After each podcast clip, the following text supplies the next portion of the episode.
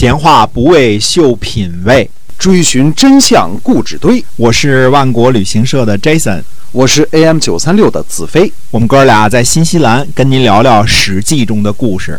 好，各位听友们，大家好。哎，您现在呢收听的是我们《史记》中的故事，跟您讲讲在那个年代所发生的有意思的事情。嗯，宋共公呢不来参加重劳之盟呢，归根结底呢还是害怕晋国盟主大人问罪，因为什么呀？这个宋国跟楚国讲和了嘛，对吧？大家跟这个不打了。说起来呢，嗯，其实宋国也真是蛮冤枉的。我我们前面说过啊，即使是在晋国输掉了邲之战之后呢，宋国呢还是很坚决的执行这个青丘之盟的这个协议，对吧？嗯嗯嗯，凭借着宋国就敢去打这个跟楚国友好的陈国啊，而且，呃，杀了楚庄王的使者啊，这个不能怎么说呢？确实想宋国啊，一直想做这个晋国的好基友，但是，但是怎么说呢？这个楚国太牛了，这段时间太厉害了啊！宋国在遭受楚庄王围困的时候呢，呃，晋国只是去派汉阳去喊喊了一次话啊，其实并没有发一兵一卒啊，被围呃五个月或者前后加起来总共九个月。那么宋国的都城里边叫什么情况呢？息鼓而吹，易子而食。那这话我相信大家都懂啊。这个呃，穷途末路之际呢，居然也没有投降，也没有签订城下之盟。虽说后来还是屈服了啊，但是嗯，还是挺有骨气的啊。这个化缘去到这个子反的这个床上，这个军帐当中说。你你得怎么着怎么着，退兵才行呢。最后到底是退兵了才签的合约嘛，这有点面子嘛，对吧？嗯。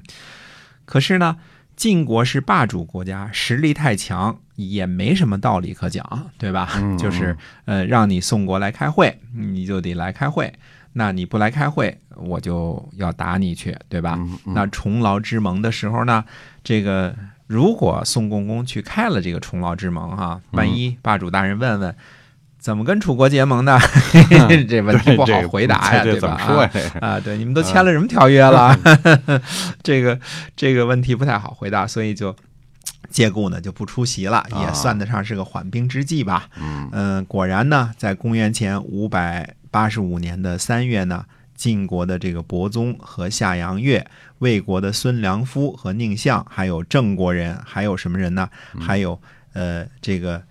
沂水和洛水的戎人，还有陆昏的这个戎人，还有蛮氏，这是少数民族啊，带着呃多国部队一块儿来讨伐宋国。这是，嗯，因为宋国基本上都是跟这个怎么说呢，跟晋国很友好的吧。那么晋国率着大兵来讨伐呢，就是为了什么呢？为了这个重劳之盟。说宋公公呢没有来参加我们的这个联合国大会，对吧？这还了得，对吧？所以就来打架来了。公元前六百八十五年呢，这个呃，除了这个跟宋国打架之外呢，晋国人呢还有另外一件事儿，就是迁都，把这个旧将，就原来这个都城叫故将，原来这个将城啊，迁到了新的将城，找了一片嗯很肥沃的土地。关于这个迁都呢，当时呢还有一些个这个议论，主要是意思就说呢，这个都城呢应该建在比较。平整、宽阔、靠近河流的地方，而不要建在比较低湿的地方，因为低湿的地方这个污水啊不容易排出去。嗯啊，那么最后呢，晋国这个新的都城呢，建立到了今天山西的侯马。侯马，对，侯马。看来这个都城呢，当时这个虽然是土坯垒的啊，但是也有这个排污啊什么这些这些问题啊，垃圾啊什么这些问题估计都有啊。嗯，那么。呃，就是呃，建在河边这是肯定的，这是一定的。那么，呃，楚国的这个嗯子仲啊，因为这个郑国归附晋国的缘故啊，就出兵又讨伐郑国。嗯，那么晋国的栾书呢，就率兵救援郑国。晋国的军队呢，和楚国的军队呢，在饶角相遇，这个楚国人呢就退兵了。楚国人退兵之后呢，晋国的军队呢就趁机攻打蔡国。蔡国的公子申和公子成呢，带领申县和西县的军队呢救助蔡国。嗯，这是原来是申国和西国啊，现在是申县和西县的军队相隔了是吧哎，嗯对，救援蔡国，在这个桑绥防御，饶角呢位于今天的河南呃鲁山东南，桑绥呢位于今天河南的确山以东。那么赵同和赵括呢想和楚军交战，就去请示栾书，栾书呢就准备答应。这个时候谁呢？荀守、士燮和韩厥呢就劝阻说不要打仗，我们来呢是救援郑国的，楚国军队就撤退了，所以我们才来攻击蔡国。这本来就是迁怒于蔡国，哎，呃，攻击呢也未必得逞。就算打赢了，呃，也只是打赢了楚国两个县的兵力，这也没什么可露脸的，嗯，对吧？对如果打输了，那就更加耻辱了，不如退兵。于是呢，晋国就退兵了。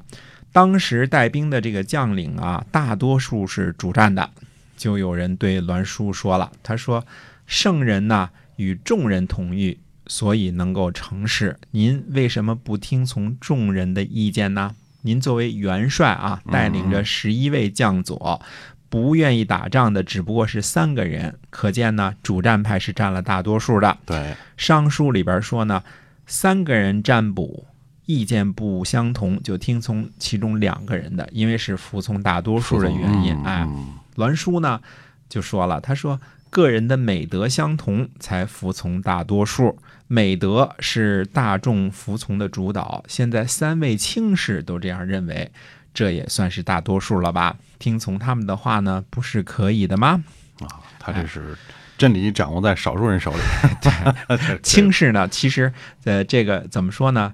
这个轻视呢，我我从从这一段话当中呢看出来啊，这个当时呢十一位将佐，一个元帅带着十一位将佐，这就是晋国的所谓的六军一直一起啊在出征。当然，具体是六军的六军的全部还是六军的一部分，这就不知道了。但是十一位将佐，那就是六军嘛，一位中军将、中军佐，什么新上军将、新上军佐，对吧？嗯嗯，这样加起来才是十一位呢。但是这六卿呢，显然新三军的这个卿的这个级别呢，跟这个旧的三军的这个卿的级别是不一样的。嗯所以呢，荀英才说呢，就是这三位大臣呢都是卿士。他们卿士级别高啊，所以他们也算是占了多数了。嗯，就这么个意思啊。这而而且巡守这三位呢，确实是比较比较怎么说呢？这个德高望重啊，有本事。那么这次呢，就也退兵了，等于说楚国退了一次兵，那晋国呢也退了一次一次兵。在这个邲之战大败之后呢，晋国呢避免和楚国呢再次决战。看来呢，这是当时的主要方针。那么晋国呢，趁机扫荡了山西境内的赤狄各个部落啊，增加了实力。呃，而且呢，趁机呢建立了六军，增加了军备。在大的这个版图上呢，晋国失去了宋国，但是呢，得到了郑国，相比较呢，所得还多一点，嗯对吧？还占了便宜了还占点便宜。啊那么安之战呢，大败齐国啊，呃，齐顷公来朝，而且呢，牢牢掌握住了这个鲁国。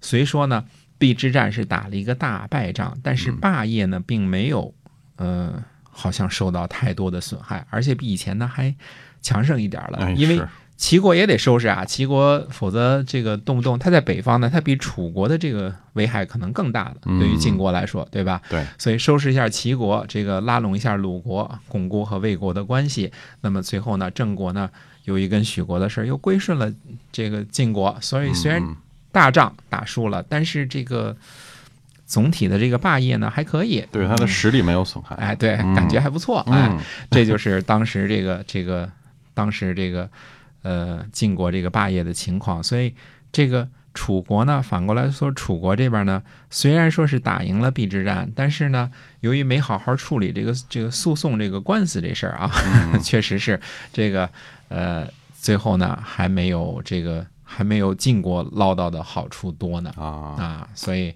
嗯、这个霸业挺有意思，特别是不是特别像我们这个华沙北约这个这个华沙华约和这个北约那个啊有点那意思啊，嗯。嗯。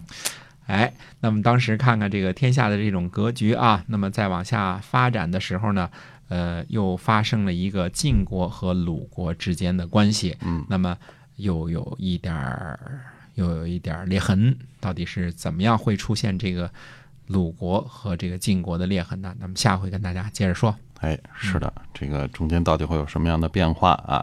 您要是想了解的话呢，请持续的关注我们的节目，我们的节目是每天会更新。好，我们今天就跟您说再见了。